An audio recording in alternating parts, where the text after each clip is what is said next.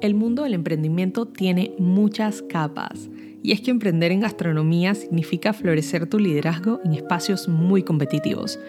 En este podcast te traigo conversaciones con expertos para expandir tus superpoderes de liderazgo y despertar tu atención en cosas a veces no tan obvias en el camino de crear el negocio de tus sueños. Vámonos en esta aventura. Hola Alex, bienvenida a el Itinerary Podcast. De verdad que estoy súper feliz por tenerte. ¿Cómo estás el día de hoy? Hola, muchas gracias por la invitación. La verdad es que es un honor. Y bueno, aquí bien interesado por toda esta conversación que vamos a tener. Súper interesante, verdad que sí, y espero que les guste. Alex no está aquí por coincidencia.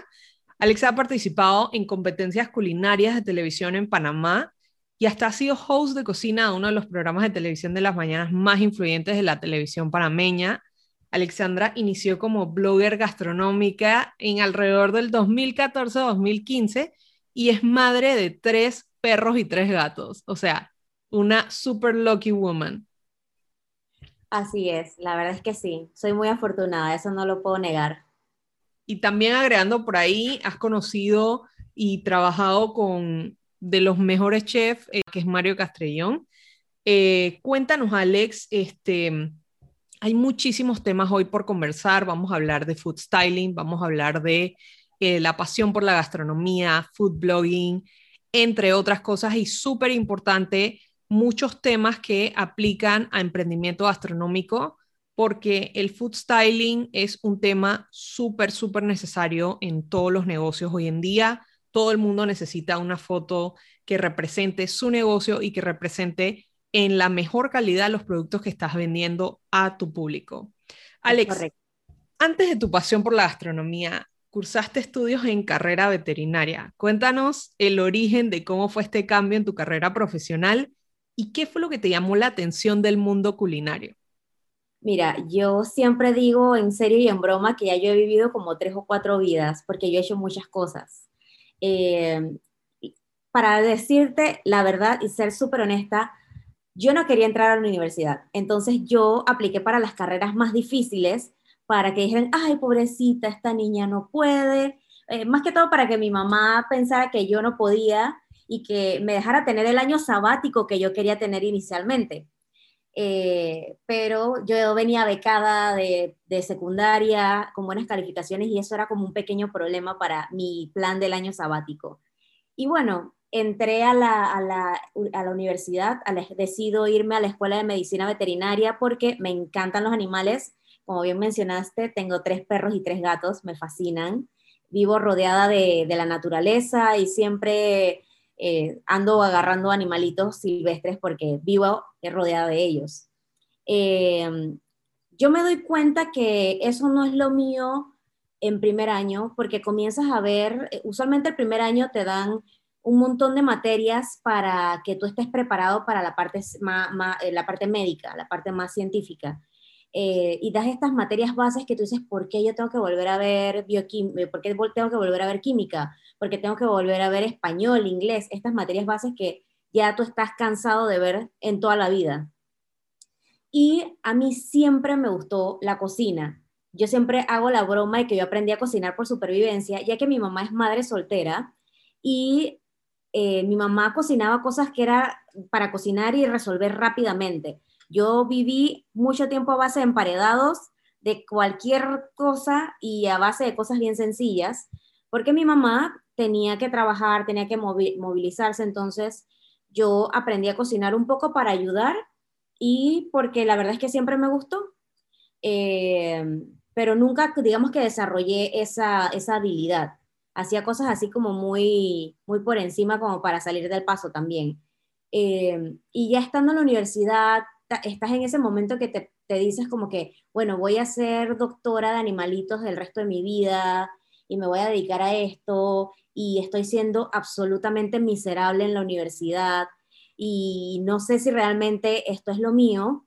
Y para ese tiempo está de moda Twitter, estoy tirando un poco la cédula era la red social de moda, la que estaba como novedosa, y yo fui, digamos que uno de los primeros tuiteros de Panamá, em, y yo compartía recetas en 140 caracteres. porque yo le tomaba la foto así bien pixelada, fea, espantosa, y yo subía que, hoy oh, hice no sé qué, y también en los inicios de Instagram, eh, tú podías subir la fotito y la cosa y decías tres, cuatro cosas y, ya, no tenías como ese espacio. Y me tocó, por ejemplo, cerca de una Navidad, personas pidiéndome mi receta para el pavo y no te puedo explicar lo que fue hacer una receta para pavo en 140 caracteres. Wow, ¿esos cuántos ingredientes usaste? Siete. fue complicado y entonces la gente que, pero man, abre un blog, abre un blog, abre un blog. En ese momento tenía varias amigas que ya eran bloggers o que estaban empezando sus blogs acá en Panamá, digamos que 2014, 2013, y yo dije, bueno, en verdad esto se ve interesante, pero, pero no sé, esto se ve raro, yo, yo qué tengo que contarle al mundo, yo, yo qué voy a hacer por aquí. Y bueno, comencé en, ese momento, abrí un blog que se llamaba Alex Clicks, porque yo quería escribir sobre todo lo que hacía clic en mi cabeza. O sea, súper pegajoso, pero nosotros, el inglés, si bien es muy, eh, usamos mucho Spanglish, el inglés nuestro, no es nuestro primero o segundo idioma, eh, nosotros la mayoría lo machuca. Entonces cuando yo decía Alex Clicks, la gente que, ¿y eso cómo se escribe? Con, eh, con K con CK con sin la S o con la S. Era un problema y yo dije, ¿sabes qué? Este, esto necesita, necesitamos cambiar esto. Y también porque siempre me escribían y que, señor Alex, queremos invitarlo. Y yo que, hola, soy Alex y soy una chica. O me aparecía en los eventos y que, hola, yo soy Alex. Porque en un inicio mi blog era completamente distinto, completamente distinto a lo que es ahora.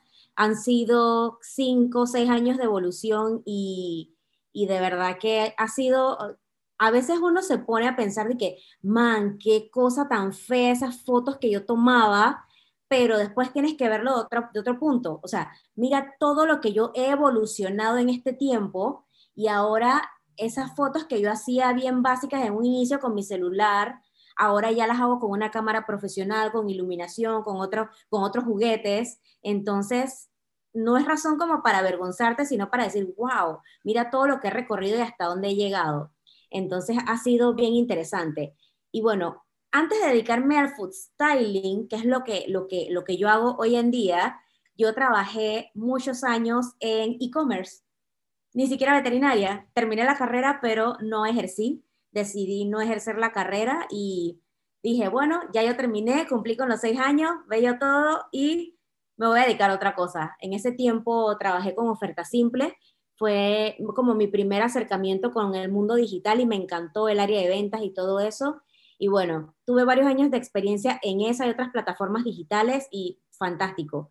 Pero bueno, yo llegué ahorita a un punto de mi vida en el que dije, yo quiero hacer lo que me hace feliz. Así que dejamos el mundo corporativo y nos metimos en esta aventura. Wow, increíble. O sea, de una forma u otra, el mundo digital te estaba jalando, incluso desde Twitter. Y es impresionante, todavía me quedo con la, las recetas de 140 caracteres porque es increíble, uno a veces ve estos, estos short videos ahora y hay gente que sí usa mucho el formato de voy a hacer eh, recetas con ingredientes de 5, 7 ingredientes, pero eh, en los, hoy se traducen los 15 segundos de un Reels, ¿no? Pero igual es súper impresionante.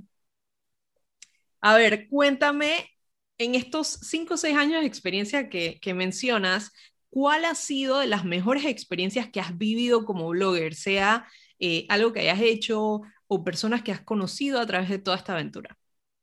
Bueno, la verdad, lo más gratificante, eh, porque esto es un hobby y es un hobby bastante caro, es un hobby en el que tú eh, inviertes sin saber si esto se va a volver un negocio realmente o si va a seguir siendo un hobby. Eh, creo que para mí lo más, lo más cool, el sentimiento más cool que yo he tenido es cuando las marcas, esas que tú admiras, te llaman de que, hola, ya, sabemos que existes y queremos trabajar contigo. Es de que, ¡ah! no sabes, para mí eso es de que maravilloso. Cuando, por ejemplo, eh, cuando McDonald's me contactó para hacer un evento con ellos y para ser influenciador en redes con ellos, para su marca, o sea, para mí eso fue de que un sueño hecho realidad, porque sin mentirte, literal, un día yo estaba, ya yo, ya yo era food stylist, em, y yo dije, hice una historia porque estaban unos mupis, estaba cerca de una parada, y yo dije que hice una historia que algún día yo voy a trabajar con ellos, con esa marca, algún día yo voy a hacer esas hamburguesas. Y bueno, no se dio de esa forma, pero se dio de otra y fue fantástico igual. Em, me contactaron para hacer un evento en el que iban a hacer una activación súper cool para mostrar eh, sus, hamburguesas nuevas, la línea Signature, que son estas hamburguesas que son un poquito más fancy, que tienen ingredientes así bien sabrosos. Eh, y fue súper, súper interesante hacer toda, toda la parte de redes sociales, ver toda la estrategia que había detrás, eh, conocer a los fans de la marca y gente que me seguía y que, y que le gustaba el trabajo que yo hacía y las cosas que yo hacía en redes. Eh, fue fue súper linda la experiencia, súper, súper linda. La verdad es que es una de las cosas que más he disfrutado de, de este caminito. Eh, eso creo que es lo, que, lo más gratificante, cuando te toman en serio, cuando dicen y que en verdad lo que ella está haciendo, lo está haciendo bien, te valida un montón, porque esto, este camino del blogger no, no, no tiene como, como un mapa. Tú estás haciendo esto como un hobby, pero si no tienes una mentalidad de negocio y no lo pensaste desde un inicio como un negocio, realmente tú no te pones como milestones de qué es lo que quiero alcanzar, qué es lo que quiero lograr, tú simplemente lo haces por pasión, porque es lo que te gusta. Entonces, llegar a esta gente macro y que te tomen en serio y que quieran trabajar contigo, para mí es, maravilloso. Y por ejemplo, mi última colaboración que amo, adoro con todo mi ser, Coca-Cola, o sea, cuando en la vida yo pensé que una mega marca mundial se iba a fijar en lo que yo hacía. Entonces es como que eso, eso me hace sentirme muy orgullosa de, de todo este camino. Eso es como tu, ay, peñíscame moment, ¿no? Como que, hey, en verdad esto pasó. Y sabes, lo más... hecho de que ellos te digan de que, hola, te queremos mandar algo. Y, Coca-Cola me quiere algo a mí. Es como que, wow. Y, sin ni siquiera tú haber movido como muchos, muchas cosas de, oye, voy a buscarlos, voy a hacer todo este trabajo, ¿no? Detrás de, de todo eso. Es, eso es impresionante realmente, Alex. Y, y algo... Eh, también eh, impresionante es que esto es como one woman show. O sea, muchas veces en los negocios digitales, eh, la cara del negocio, todo lo que se habla de personal branding, eh, viene un poco mezclado, porque la cara del negocio eres tú y esto es pura personalidad y puro carisma y la gente se enamora de Alex, a pesar de que tengas un equipo atrás, a pesar de que tengas probablemente, y aquí estoy em, dándote unos ejemplos, eh, asistente virtual, algún equipo de apoyo de video de fotografía, etcétera, etcétera, la marca sigue siendo tú y tuya. Entonces, es como súper gratificante que, ¿sabes? Te dicen, hey, Alex, queremos trabajar contigo. Y realmente eres tú misma la que construiste todo esto. Así que la verdad es que, wow, súper, súper impresionada con todo esto.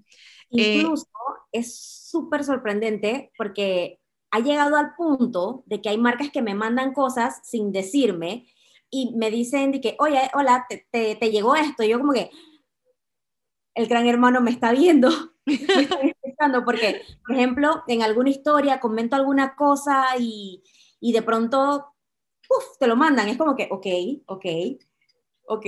Entonces, es sorprendente, es sorprendente el alcance que tienes y siempre, siempre, siempre, siempre piensa que esta plataforma, por muy pequeña que sea, la gente te está viendo, la gente te está escuchando. Así que tienes que, pensar muy bien las cosas que vas a decir y cómo las vas a decir. Y tienes que ser responsable de las cosas que digas y que hagas.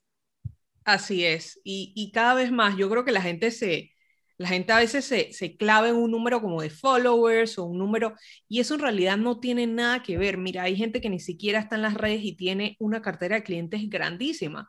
Entonces, dejar de pensar que todo es relativo y que followers es un cliente o lo que sea, no es necesariamente así, pero lo que sí es cierto, como bien dices, es estamos influenciando, estamos llegándole a alguien y ese alguien va a tomar acción en base a algo que nosotros posteamos, opinemos, etcétera. Entonces, hay, hay mucho que, que, ser como un poco cauteloso con eso, como dices. Bastante cautelosos, diría yo.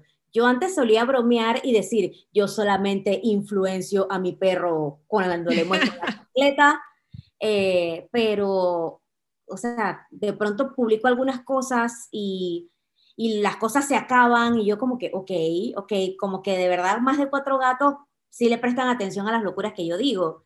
Eh, que yo hable de un producto X y que después me digan, oye, ya no hay, se acabó. Es como que, ok, ok, esto está interesante. No, súper, súper interesante y la verdad es que así es como nos estamos moviendo en, el mundo. Yo, eh, como sabrás, vengo del mundo corporativo también. Tengo mi, mi, mi two-face aquí de gastronomía y mundo corporativo y te digo algo, ya este, yo he manejado eh, estados eh, de resultados de empresas grandísimas y ya están los influencers y hay presupuesto de influencers en estos, estas finanzas corporativas. O sea, es una realidad que no se va a ir. Entonces, eh, más que hobby, sí es una carrera, sí es algo en lo que eh, sí, sí hay para vivir y vivir bien. Entonces, la verdad es que el, el trabajo que haces tú está súper, súper, diría yo que es un modelo para las personas que también están queriendo buscar alguna semillita de food blogger o food styler o, alguna de las cosas en, en, las que tú te destacas. Cuéntanos, hablando de food styling, ¿cómo y cuándo descubriste el food styling y la pasión por ello? Que estoy súper curiosa y todo el mundo sé que va a estar eh, curioso. En este camino del blogging, eh, yo nunca estuve contenta con mis fotos. Entonces yo que, bueno, si no me gustan las fotos que yo estoy subiendo, ¿qué puedo hacer para mejorarla? Yo soy una nerda, toda la vida lo fui, por eso siempre tuve buenas calificaciones. A mí me gusta aprender cosas. Entonces, lo primero que yo hice que, ok, tengo que aprender de fotografía, porque si quiero tomar buenas fotos, lo lógico es que la fotografía me ayude. Y tomé clases de fotografía con una escuela independiente acá en Panamá, que daba cursos cortos, cursos de fin de semana, porque en este periodo de tiempo yo trabajaba en una corporación gigantesca, y tú sabes, lunes a viernes tú tienes entrada, hora de entrada, pero no necesariamente hora de salida. Y ellos daban las clases fines de semana y me encantaba, me encantaba. Yo creo que soy una de las personas que más cursos les ha tomado, porque me encanta, me fascina. Esa es una de mis pasiones que yo no converso mucho, pero me encanta tomar fotos.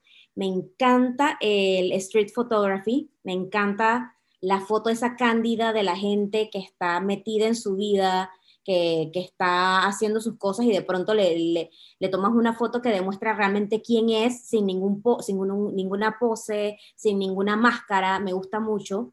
Eh, y bueno, eso por suerte lo pude explorar gracias a las clases de fotografía. Y en una de las clases de fotografía comenzamos a hablar de fotografía de producto. Y yo estaba que esto es lo mío, esto es lo que yo quiero hacer, yo voy a hacer fotógrafa de producto y de pronto hablan de una cosa fantástica y dicen food styling y yo dije, ¿eso qué es? Y ahí nos explican que existen personas a las que les pagan para que la comida se vea bien en, las producciones. Y yo dije, wow. Esto sí fue la ha moment, ¿no? esta parte sí fue como que, ¿what? Ah, fue, fue un momento mágico, fue esto, ok, olvídate de la fotografía, esto es lo mío, esto es lo que yo quiero hacer, porque de verdad yo disfruto el tiempo en la cocina, me encanta eso del calor, de, manipular los alimentos, a mí me gusta, lo disfruto muchísimo. Entonces ahí me di cuenta que, que, ese era el camino para mí. Eh, eso podemos decir que fue como 2016, 2017. Eh, comienzo a investigar más sobre el food styling. Eh, el food styling no es una carrera que tú vayas a estudiar en la universidad, no es un técnico que vayas a, estudiar, aunque en sus inicios sí eh, se les llamaba economas, porque era como la clase de economía del hogar, eh, y allí em, se convirtió en, se convirtió en una cosa, eh, en una carrera. y bueno, el food styling, nuevamente como para que dejarlo bien definido, es el arte de cocinar para la cámara. Eh, y hay una gran diferencia entre cocinar para la cámara y cocinar para otras personas, porque cuando tú cocinas para tus amigos, para tu familia, tú necesitas que la comida sepa bien. Puede no verse tan linda, pero tiene que saber bien, tiene que llevar esa alma, ese amor, esa, ese cariño, tiene que llevarlo. En cambio, para el food stylist, lo más importante es cómo se ve el alimento, no necesariamente que tenga sabor.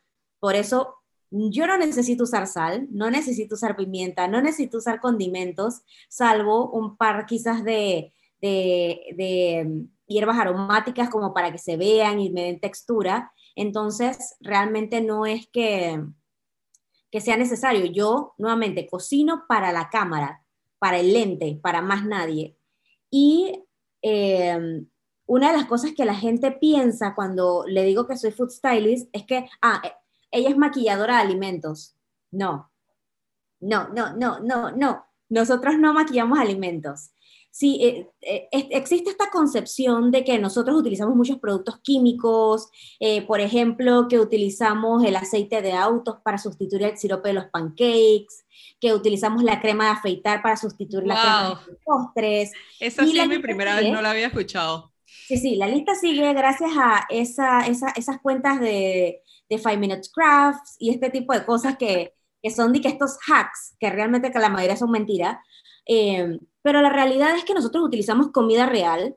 Hoy en día hay, digamos que una ola en que el, el producto o el alimento sea imperfectamente perfecto que se vea real. Ya no queremos esta, este, esta hamburguesa súper perfecta, que sabes que cuando vas a pedirla en el, en el, en el lugar de comida rápida no te la van a dar. y el pan ni remotamente igual al de la foto. ni el tamaño ni nada. Entonces, estamos yéndonos ahora a una ola más eh, de comida normal, comida, ah, incluso comida casera. Antes, para una marca, por ejemplo, que hubieran migajas, eso era un insulto.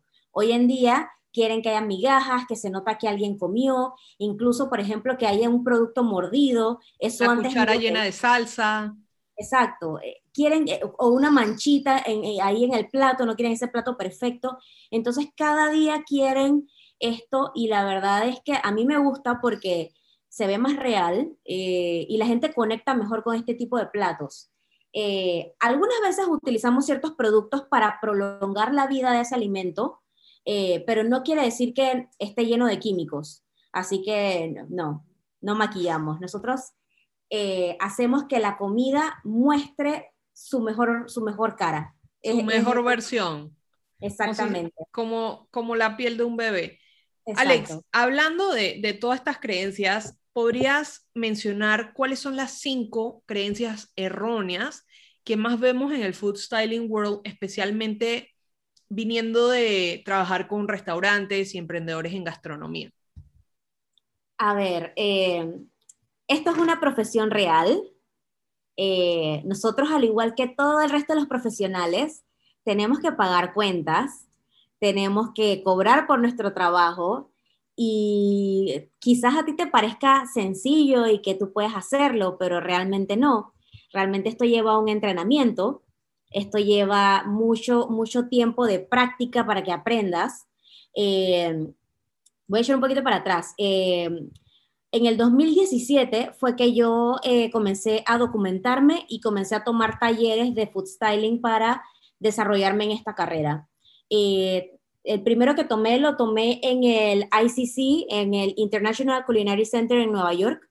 Ellos tenían un curso corto que es aproximadamente de una semana eh, y allí vimos la introducción y todo, yo salí súper emocionada de, de, ahí y aprendí muchas cosas, pero usualmente en otros países donde em, la cantidad de producciones es tal que realmente se, se, amerita tener un equipo o, estilistas, em, tú aprendes de un estilista que ya tiene años de experiencia.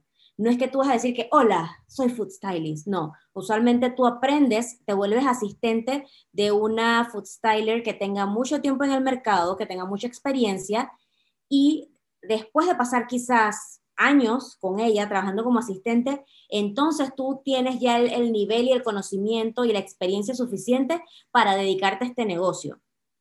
¿Qué sucede? Cuando yo hice mis investigaciones varias, yo me di cuenta que en Panamá eh, existía una persona y que era como el ave fénix, era una criatura fantástica que todo el mundo conocía, pero que, que nadie, o sea, yo nunca logré dar con esta persona.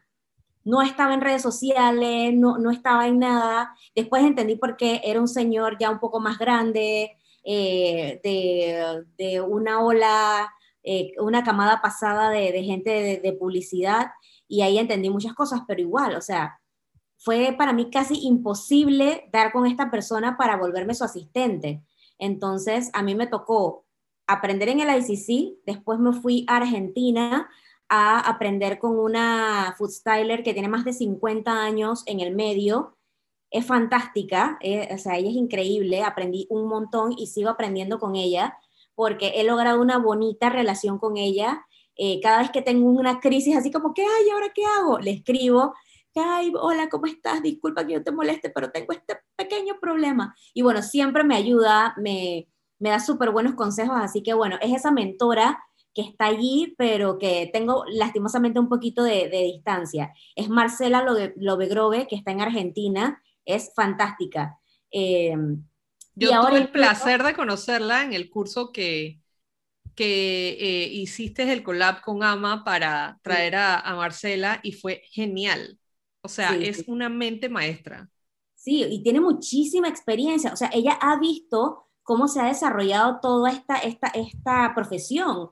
Entonces es fantástico poder absorber conocimientos de una persona con tanta experiencia y que de verdad te, te a pesar de que ya yo tengo, digamos, como unos 3, 4 años en el mercado, yo digo, yo no sé nada.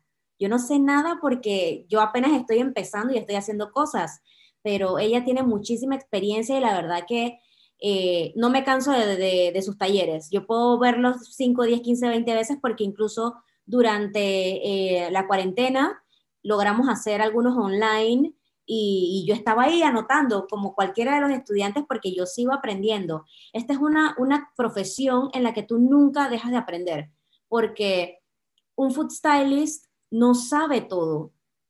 Porque tú no, tú, es como, tú no puedes saber todo porque no has tenido todas esas experiencias. Sí, puede que, por ejemplo, sepas más de hamburguesas porque te llamen mucho para hacer hamburguesas, porque las hamburguesas están de moda, pero quizás un día te llamen para hacer un, un proyecto súper artístico y te toca trabajar con, qué sé yo, con, con mermeladas. Y entonces ahí te toca a ti aprender a, a, manejar este producto y cómo hacer que este producto se vea bien y que, y que al final esa foto, ese video transmita lo que el cliente quiere que transmita. Entonces, e, esto es un camino en el que poco a poco vas a ir aprendiendo, vas a ir adquiriendo experiencias y te vas a equivocar. Yo hasta el sol de hoy estoy súper agradecida con mi primer cliente porque eso estaba espantoso, pero me dio la oportunidad de quitarme el miedo. Me dio la oportunidad de quitarme el miedo y atreverme a que yo podía hacer esto y que esto podía ser una profesión y cobré súper poquito, pero no importa. Fue una gran experiencia, así que... Hay algo eh, especial en los primeros clientes siempre. De verdad que yo creo que los primeros clientes tienen, yo les voy a hacer como un altar aquí atrás también porque yo creo que son demasiado especiales. No solamente el miedo, sino que uno se quita todas las creencias que tiene, como que los límites que uno mismo se pone y es algo súper especial.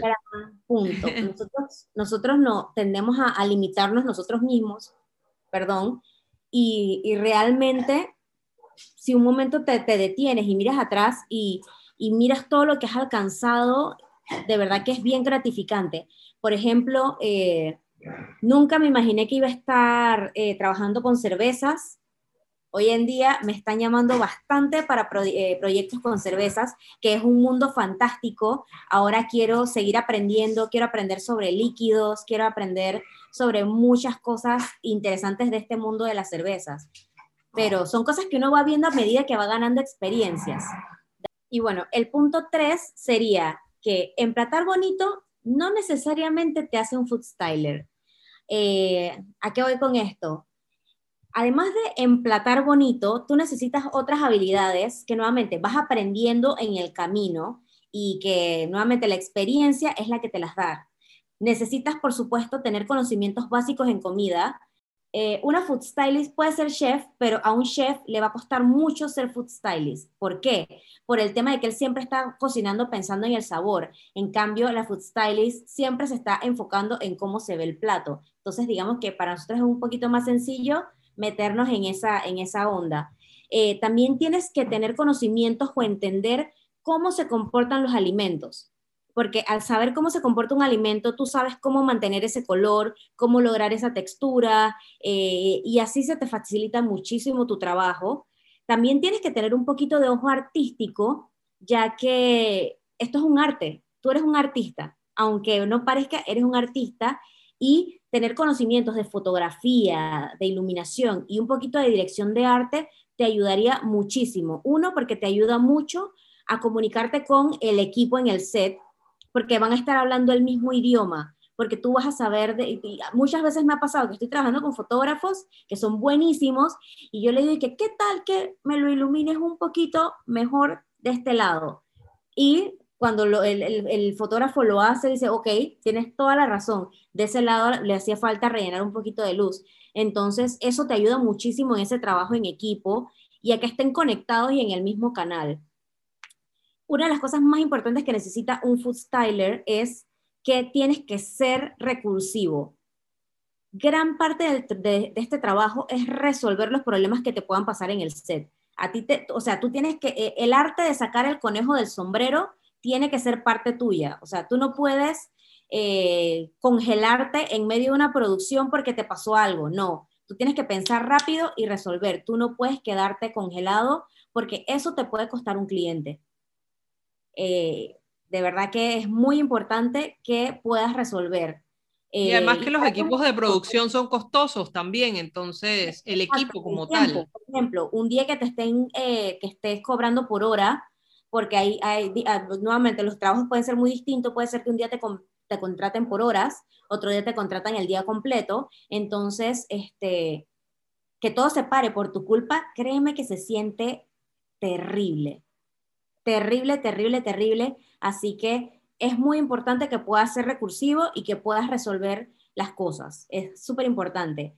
Eh, tienes que ser multitasking, tienes que saber delegar, eh, usualmente ya yo estoy a un nivel que trabajo en producciones un poquito más grandes y puedo trabajar con dos, tres asistentes dependiendo de, la, de, qué tan grande es el proyecto. Entonces tienes que saber delegar el trabajo, tienes que saber eh, qué, tanto trabajo puedes adelantar, porque mi trabajo no es, el no es solamente el día en el set, mi trabajo comienza desde antes, desde el momento que estoy haciendo las compras porque tengo que escoger el mejor producto para esa producción. Entonces tú tienes que aprender a dividir las tareas y a organizarlas súper bien. Tú no puedes ser una persona despistada, no puedes ser desorganizado, porque créeme que no hay nada peor que llegues a una producción y que se te haya quedado un plato, un producto, eso es la catástrofe. Entonces tienes que, que saber delegar y confiar en tu equipo. Tu equipo está allí por algo. Eh, tienes que confiar en tu equipo y delegar las tareas. Tienes que tener una buena disposición. A veces eh, el set puede tornarse un poquito tenso, quizás a un modelo no le gustó algo y te puso una cara, quizás al, al productor no le gustó, quizás al cliente no le gustó y tienes que aprender a recibir esas críticas y darte cuenta que no es una crítica personal a ti, es que el producto que salió no es lo que él esperaba entonces tú tienes que resolver en ese momento, entender eso y decir, ok, fantástico, esto se desecha, ¿qué quieres? ¿Qué necesitas? ¿Qué es lo que quieres ver? Eso, eso te ayuda y tener siempre como una buena actitud en el set te gana muchísimos trabajos. Yo te puedo contar que eh, muchas personas pueden perder trabajos y perder clientes por, un, por el tema de actitud, solamente por el tema de actitud. Pueden ser muy, muy buenos, pero al tener esta actitud que no, que no es un, jugador más en el, en el set, simplemente ya no te llaman. Y tienes que tener mucha paciencia. Si tú no eres una persona paciente, quizás esta profesión no es para ti porque em, esto toma tiempo. Armar una hamburguesa bien armada te puede tomar 30, 40 minutos porque la vas armando por capas, eh, tienes que tener tu pulso, si, si fallaste, tienes que comenzar de nuevo. Entonces tienes que, tienes que tener mucha paciencia, tienes que saber manejar estas situaciones de presión porque todo el mundo quiere sacar el trabajo rápido, todo el mundo lo quiere sacar rápido. Hay días en los que tienes demasiado que producir, entonces tienes que tener paciencia, tienes que estar calmado y saber tomar este trabajo. Y una cosa para todos los que trabajan en producciones, la comida del food stylist no se toca. No se toca. Eh, de pronto que a veces alguien, así ah, sí, alguien viene caminando y sácata, se te roba una fresa. ¿Y qué tal que esa fresa era tu héroe? El héroe. La fresa perfecta, que te tomó 10 minutos buscar todas las fresas. no, no sabes, no, sabes, lo estresante que es. Una vez eh, me pasó, eh, nuestro clima por ejemplo, Panamá, nuestro clima no nos ayuda mucho con estos productos que son de frío, eh, lo que son las fresas, las frambuesas, los blueberries. En nuestro clima no les va muy bien. Entonces, la humedad también te arruina muchas cosas y no, lo, no, no, no se lo coman porque no saben si esa es súper necesaria para las tomas, uno. Y segundo, tú no sabes qué yo le puse a ese producto. Tú no sabes si ese producto puede tener, por ejemplo, glicerina para que tenga gotas y se mantengan bien bonitas. Tú no sabes si esa hamburguesa está llena de alfileres para que las lechugas se quedaran tal cual yo las puse. Entonces, se ve apetitoso, pero no lo toques. Y si lo quieres tocar, pregunta primero, porque de verdad que es terrible que te agarren las cosas en el set. Y pasa, porque cuando tienes esta jornada súper larga, la gente le da hambre y ver comida apetitosa, yo los entiendo, pero no se toca. es Créeme, me ha pasado. apetitoso para las cámaras, pero no para los estómagos de la producción. Entendido. Bueno, el punto, el punto cuatro, que, que, que es algo que toqué hace un momento, pero que creo que vale la pena ahondar un poquito más, es que para lograr una foto bien hecha o un video bien hecho, se necesita a un equipo.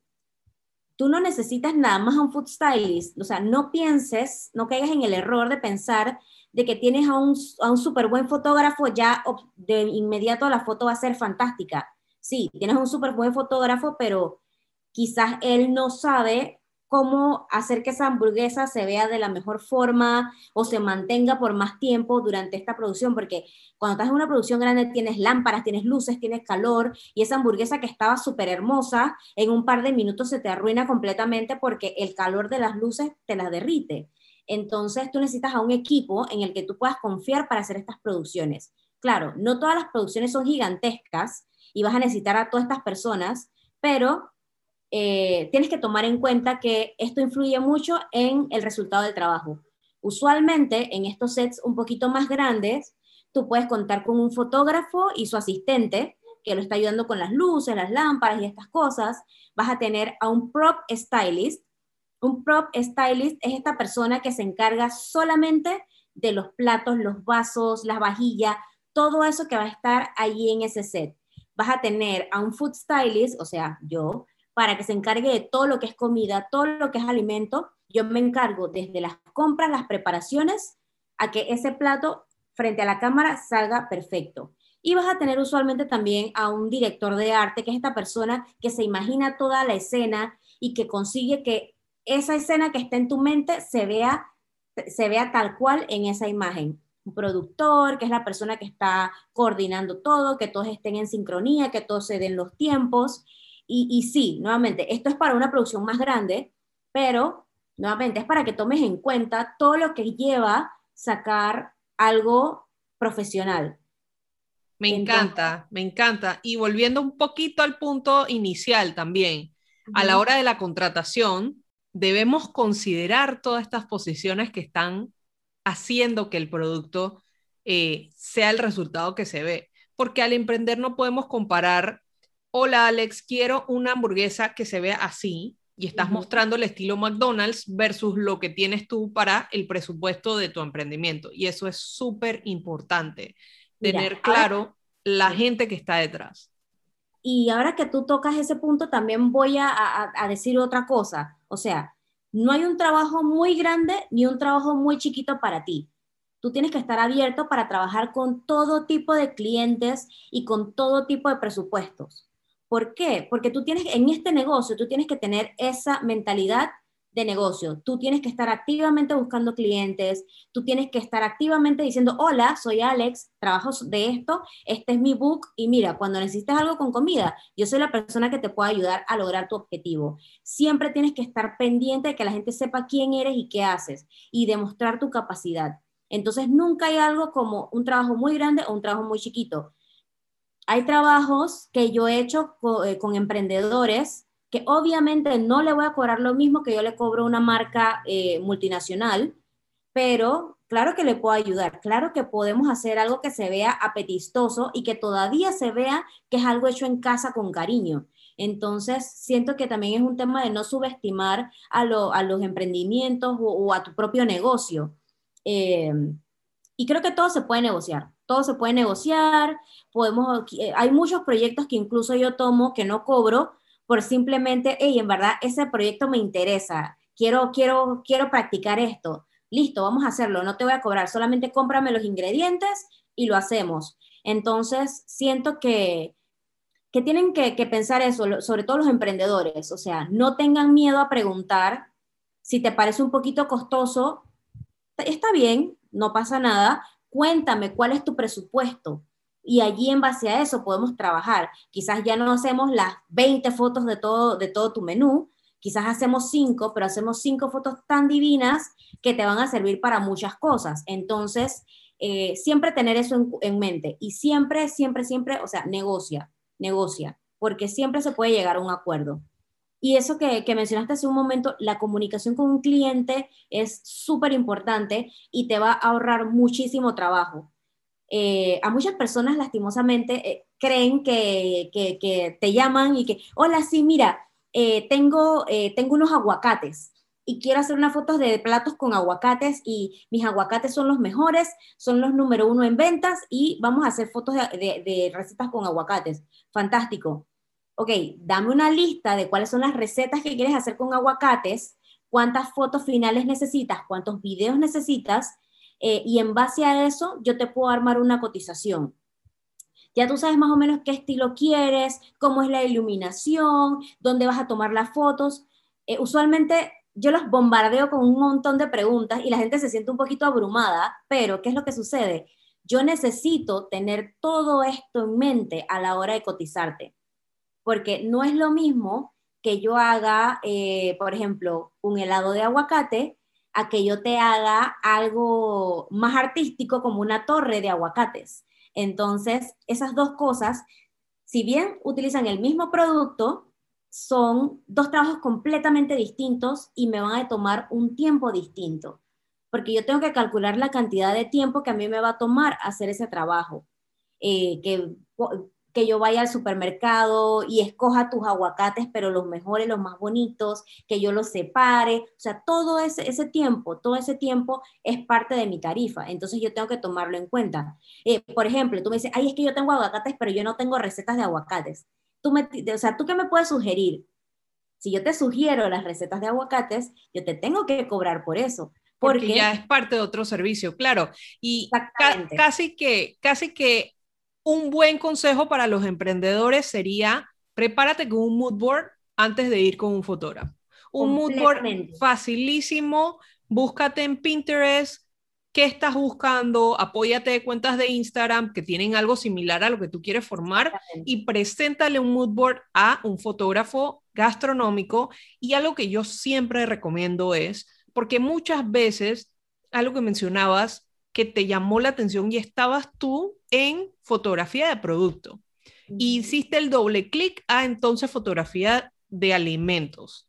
Entonces, muchas veces también creemos que cualquier fotógrafo puede tomar estas fotos de producto y no es así. Un fotógrafo que está especializado en rostro, en modelos, eh, no estoy desmeritando de que no lo pueden hacer, simplemente son especialidades diferentes. Es como cuando vamos a un dermatólogo versus un gastroenterólogo, no te van a poder ver lo mismo. Entonces, creo que es otro buen consejo que, que justo también lo mencionabas, es ir justamente con personas que están en el ámbito astronómico para el resultado que quieres buscar. Entonces, claro, como dices, agregar ese otro servicio también va a tomar otra parte de ti, que es la parte ya de eh, la parte culinaria, la parte de, conocer el blogging eh, de chef, de qué recetas se pueden implementar con estos aguacates y que también se vean bien. Entonces, son muchos aspectos ahí en gris, pero tenemos que estar preparados con eso. Sí, la verdad es que como también hay un, tema, como mi profesión no es como tan conocida, eh, es complicado a veces explicarles que todo lo que conlleva. Eh, y necesitas muchas veces muchas llamadas, explicarles, pedirles a ellos que te hagan estos listados. Por ejemplo, a mí me gusta que me digan eh, listado de platos, si tienen ingredientes, qué ingredientes llevan eh, y si tienen fotos de referencia de cómo quieren que se vean. Eh, para mí es súper importante lo que mencionabas, el mood board para mí es madre, porque yo quiero que cuando yo esté en el set y tú mires la foto que tú me mandaste, me digas, wow, está idéntico. Entonces yo necesito, yo necesito, yo siempre te voy a pedir eso, siempre, siempre, siempre. Para mí, yo no, yo no puedo avanzar si no tengo una imagen de referencia. Y si no tengo una imagen de referencia, yo la voy a buscar y te la voy a, te la voy a mostrar y te la voy a sugerir. Porque nuevamente, esto nos va a ahorrar un montón de trabajo e insatisfacciones del cliente después. Porque es, es muy difícil entender qué es lo que está en tu cabecita. Entonces yo necesito todas las herramientas que tú me puedas dar para que eso que está en tu mente yo lo pueda transformar en una realidad. Em, y bueno, el quinto punto de, de, estas cosas del food styling es que se desperdicia mucha comida.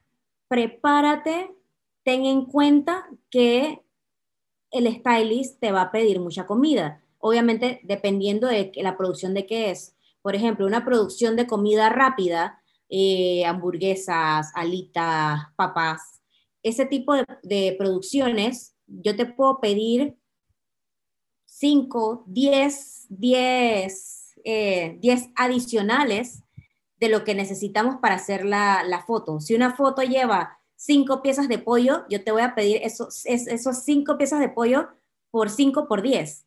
Así que imagínate la cantidad de que yo te voy a pedir.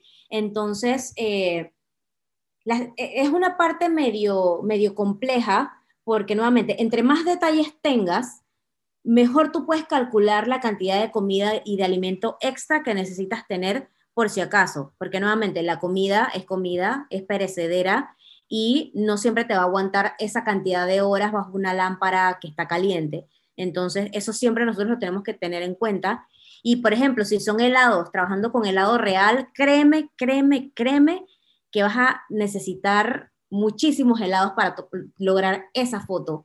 Yo tuve una experiencia con unas paletas y yo me acuerdo que el cliente, eh, yo le pedí, dame, dame cuatro cajas de este sabor, dame cuatro cajas de este sabor y así, así, en cada caja habían como 20. Y él me decía, pero ¿por qué yo? Estamos haciendo videos estamos trabajando con tu producto, sí, yo entiendo que está climatizado el estudio, pero estamos en Panamá. Esa, esa paleta no me va a aguantar. Y dicho y hecho, yo después tenía una bandeja, porque era, era tomar la paleta, morderla y listo. Y entonces una vez la muerdes, o sea, ya se desecha esa paleta, no me sirve para otra toma. entonces tenía una bandeja así de esas de metal que metes en el freezer, llena de paletas con una mordida. Un montón. Pero nuevamente es por el tema de que yo tengo que cubrirme, porque a mí no me puede pasar que en el set, durante una producción, yo me quede sin producto. Eso es un error garrafal. Y después tú no me vas a llamar porque yo no preví la cantidad de producto que necesitaba. Entonces yo prefiero que me sobre y que yo después tenga que administrar lo que, lo que va a suceder con ese producto a que me haga falta. Eh, nuevamente, entre más información tienes, menos, eh, menos desperdicio vas a tener porque vas a poder calcular mejor. Eh, pero muchas veces la comida que no se toca se puede repartir dentro del set entre los colaboradores. Obviamente el cliente es el que tiene la última palabra. Yo siempre le digo, mira, me quedó tanto de esto, me quedó esto, ¿qué quieres hacer con esto? ¿Te lo devuelvo? No, te lo devuelvo? ¿Qué quieres hacer? Algunas veces ellos sí van a necesitar que se, que se los devuelvas o que le devuelvas los empaques para que puedan eh, contarlo dentro de, su, de sus pérdidas o no sé, depende cómo lo administre cada uno, eh, pero muchos lo necesitan. Eh, otros no, otros dicen, ay, no, no, encárgate de eso que ya, ya, yo pedí eso, eso no va a regresar a la nevera, yo no quiero saber nada de eso. Entonces otras veces me toca a mí administrar qué es lo que va a suceder. Cuando a mí me dan esa opción de administrar qué va a suceder con los alimentos restantes, eh, yo trato de donar los alimentos que, puedan ser donados, ya sea a alguna organización que, que, eh, que puedas donar alimentos, que reciba alimentos, o que sea, por ejemplo, eh, alguien que esté en el set y que diga, oye, en verdad, yo me quisiera llevar eso, fantástico, se hace pero depende nuevamente de qué es lo que dice el cliente. El cliente siempre tiene la, eh, la última palabra de qué es lo que se va a hacer con su producto, eh, pero sí, ya yo me tuve que acostumbrar. Eh, es complejo ver cómo, cómo, cómo, muchas veces tenemos que desechar mucha comida, pero... Pero me encanta que tienes un sistema ya y tienes un, al parecer tienes un sistema que ya in advance ya le vas diciendo al cliente cómo se va a trabajar y ya después ya saben qué, qué pueden esperar de ti y ya tienes tu sistema para, para saber qué hacer con todo el desecho. Y me encanta. completamente. Y por ejemplo, cuando necesito hierbas aromáticas y eso, yo trato de, comprar plantas vivas. Uno, porque se ven más lindas y segundo, porque no la tengo que matar. Ella puede seguir este, produciendo. Entonces, este, te toca mucho ver eh, qué es lo que va a administrar tienes que administrar muy bien todos los recursos que vas a tener. Así que, que sí, sí da tristeza desechar, pero siempre hay cosas que se pueden hacer.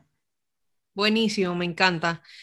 Eh, Alex, ahorita mismo, y, aquí saliéndonos un, zooming out de lo que es food styling, ahorita hay un cambio eh, súper drástico en todo lo que es formato eh, foto versus video. Eh, muchas veces y muchos de estos bloggers que hasta yo misma sigo eh, están cambiando sus formatos a videos cortos, estilo Reels, TikTok, etcétera, eh, IGTV, Story, lo que sea, pero a formatos un poco más cortos. De hecho, hay grandes chefs ya con canales en YouTube.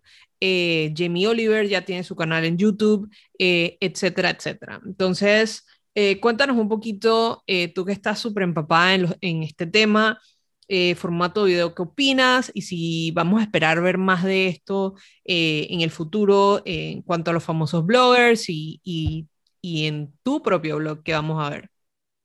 Bueno, sí. de hecho, los blogs ya, ya, ya han demostrado una, una decaída una decaída en la cantidad de visitas, una decaída en la cantidad de clics que, obtiene cada uno de, tus páginas. Eh, y eso se veía venir, porque cada vez las personas quieren contenidos que puedan consumir de forma más rápida. Entonces, ¿qué forma más rápida de consumir eh, contenido que el formato de video? Es rápido, es fácil, es, eh, es una forma que, que ya estaba allí y creo que ahora con todo lo que estamos viviendo se potenció, se potenció completamente. Ya lo veíamos viendo en YouTube, YouTube tiene ya tantos años con todos estos creadores que tienen millones de seguidores y ya como mencionaste, muchos chefs se han montado en el trend porque lo que te brinda una plataforma como YouTube es que tú tengas tu propio canal. Es un canal en que si obtienes la suficiente cantidad de visitas ya puedes monetizarlo eh, y puedes generar una ganancia adicional que no te requiere mayor trabajo que hacer el video y publicarlo. Él se queda ahí forever and ever y la gente lo va a ver cuantas veces lo necesite. También una de las cosas con el, con el formato de video es que lo puedes reproducir cuantas veces tú necesites reproducirlo. Tú lo puedes guardar y lo puedes tener allí. Ay, ¿verdad? Esa receta del pollo asado, vamos a verla de nuevo, que no me acuerdo bien si era orégano o si era eh, hierbas italianas, qué sé yo, por decir algo. Entonces, ese, ese es el tema. Es un contenido que es muy fácil de consumir, es bastante rápido y que es lo que a la gente le está gustando en este momento. Y sí, en este, en este mundo del blogging, en este mundo de la creación de contenido, tú te tienes que adaptar tú tienes que, estar muy pendiente de cuáles son las tendencias y adaptarte hacia ello, porque si no, eh, vas a morir. Eso lo vimos ahora, por ejemplo, con, durante la pandemia. Antes estaban muy, muy, muy de moda estos, estas, estos Instagramers que tienen estas cuentas que te, que te hacen reviews de restaurantes. Están súper de moda. Pero, ¿qué iban a hacer ellos durante la pandemia donde no podías ir a un restaurante? Donde no podías contar la experiencia, porque la gente va al restaurante por la experiencia, secundario la comida. La gente quiere esa experiencia de disfrutar, de pasarla bien, de estar con sus amigos, con su familia, de crear estos recuerdos. Entonces, estas personas la dieron un poco difícil y muchos tuvieron que pivotear. Entonces, tú ves ahora muchos de estos que hacían review de restaurante que ahora están cocinando. Entonces, nuevamente, toca ver qué está pasando, adaptarte y comenzar a crear tú tienes que seguir creando, no te puedes quedar ahí como que, ay, ahora cuándo, ¿cuándo se va a acabar esta pandemia para ir de nuevo a los restaurantes? No, siempre tienes que tratar de estar encima de la ola y ver qué es lo que viene, porque si no, te vas a quedar atrás y hay mucha gente hoy en día creando contenido. Entonces tú estás compitiendo con millones de personas, cada uno con un punto de vista súper personal, cada uno con un talento. Entonces, eh, tienes que seguir, tienes que seguir adelante. Nadie está para pararse y ponerse a llorar en una esquina. Tienes que adaptarte a lo que está pasando. Me encanta, de verdad que me encanta. Y para ir cerrando, quiero un consejo así mágico. Eh, sabemos que no, no existe la receta perfecta para emprender ni para ir de emprendedor a empresario. Hay muchas lecciones por aprender, eso es primordial, pero me gustaría saber de ti, eh, con toda tu experiencia, cuál sería el, consejo número uno que le das a los emprendedores en gastronomía. Empieza ya. No te pongas a pensar y a repensar y a repensar y a repensar tu idea, porque cada vez que la vas a repensar, vas a cambiarla. Vas a cambiar, vas a hacer algo diferente. Inicia de inmediato y ve adaptando a medida que vas viendo eh, la respuesta de las personas. Nunca nadie está listo al 100% para empezar un negocio. Nunca nadie está listo para, para, para qué es lo que va a pasar si no lo empiezas, no vas a saber qué va a pasar. Entonces, comienza hoy, sacúdete el miedo, no pasa nada, porque si no lo haces, vas a seguir con esto y que, ay, no, es que yo necesito, y te, lo cuento por experiencia propia. Yo pensaba de que, ay, no, es que yo necesito la super ultra mega cámara, porque sin la super ultra mega cámara, las fotos no van a salir bien. Y después me di cuenta que no necesitaba la super ultra mega cámara. ¿Por qué? porque cuando me compro la super ultra mega cámara, necesito aprender a usar la super ultra mega cámara y eso me requiere un tiempo de aprendizaje. Y tú no te puedes dar el, lujo de tomarte todo ese tiempo para decir, ok, ya aprendí a usar la super ultra mega cámara, ahora estoy lista. No, porque en ese momento tu cabeza te va a decir, ¿sabes qué? No, no estás listo, porque ya sabes usar la cámara, pero ahora necesitas iluminación y tu cabecita va a seguir andando. No, no, no, no. Comienza hoy, comienza con lo que tienes, comienza con una idea sencilla y básica. Tienes que tener una idea sencilla, tienes que saber hacia quién estás, eh, eh, hacia quién está, a quién le estás hablando, a quién le vas a vender, quién es tu cliente. Son esas dos cosas las que necesitas. ¿Quién es tu cliente y qué le vas a ofrecer? Y por qué eso es, lo mejor. Y dale, dale, arranca. No te quedes esperando a tener todo perfecto, no te quedes esperando tener la cocina perfecta, no te quedes esperando a que el, banco te apruebe, no, no incluso no te quedes esperando a que el Ministerio de Salud te dé todos los permisos, porque toman mucho tiempo. Sí, yo sé que esto no suena muy bien, pero toma mucho Muchísimo tiempo. sí. Comienza desde tu casa, arranca, conoce lo que, lo que conoce a tus clientes, pídele feedback y a medida que te dan dando ese feedback, ve ajustando. Y una cosa, no te ofendas por el feedback de las personas. Los emprendedores tienen un gran problema y es que aman a su bebé, su emprendimiento es su bebé. Y sí, tú puedes amarlo, pero tú tienes que tratar de separar ese amor y eh, del negocio. ¿Por qué? Porque tú tienes que escuchar ese feedback que te dan. Cuando una persona te da un feedback que no te gusta, tienes que preguntarte, ok, ¿por qué me lo dio? no le gustó esto por A, B, C, D. O sea, tienes que, estudiar muy bien ese feedback que te están dando porque es la única forma en la que puedes mejorar. No tengan miedo al feedback, eh, de verdad. Es muy importante que te lo den, es muy importante pedirlo eh, y, y sigue adelante. O sea, atrévete, no te quedes esperando porque el tiempo pasa y después te das cuenta que alguien hizo esa idea que tú tenías. Pero ¿qué pasó? Él lo hizo primero y ya tú te quedaste ahí porque tú tienes que esperar a tener la cocina perfecta, no. Sácalo en este momento, hazlo, hazlo, hazlo a medio palo, pero hazlo. Y a medida que vas avanzando, lo vas ajustando. De verdad. O sea, yo lo hice, lo, lo sigo haciendo, trato de no hacerlo porque también tienes, o sea, quieres cierto nivel de perfección y no, no estás por la perfección, estás por comprobar de que tu negocio funciona Después que tú compruebas que funciona, vamos a perfeccionarlo. Entonces es, es, ese camino y sí, da miedo. hacer cosas nuevas da miedo. Eh, ser independiente da miedo, pero si no hacemos las cosas, nos vamos a quedar con miedo toda la vida. Y si hay algo que hemos aprendido con esta pandemia es que la vida se nos va en un momentito. Así que dale. Hoy, ¿Qué tenemos que perder? Así es. No, me encanta. Me encanta. Creo que ha sido excelente advice para cerrar.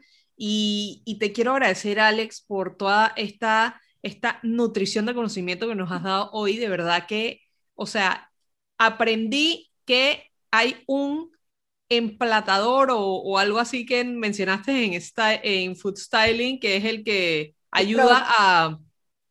El que ayuda con los prompts, el que ayuda con los prompts. O sea, eso y mil cosas más. De verdad que te quiero agradecer por todo tu conocimiento y el tiempo. Estoy súper honrada de tenerte aquí y que le llegue este mensaje a muchas personas que seguro eh, van a, a, nutrirse de todo este conocimiento igual que yo. Estivali, muchísimas gracias por tomarme en cuenta. La verdad es que me divertí mucho. Esto ha sido una tertulia deliciosa, así como las que tenemos por DM. Así que espero que se repita. Nuevamente, muchas gracias. Me divertí un montón y, también gracias por darle un poquito de visibilidad a, este, a esta profesión poco conocida, pero muy deliciosa. Gracias, Alex. Nuevamente te agradezco. Y pues pueden seguir a Alex desde arroba Alex te cuenta Aquí les voy a dejar en la descripción del episodio la cuenta de Alex, que tiene unas recetas deliciosas, siempre, siempre eh, súper informada con todo y sus días son mega entretenidos con sus mascotas, de verdad que yo siempre me río con ellos. Nos vemos y hasta pronto.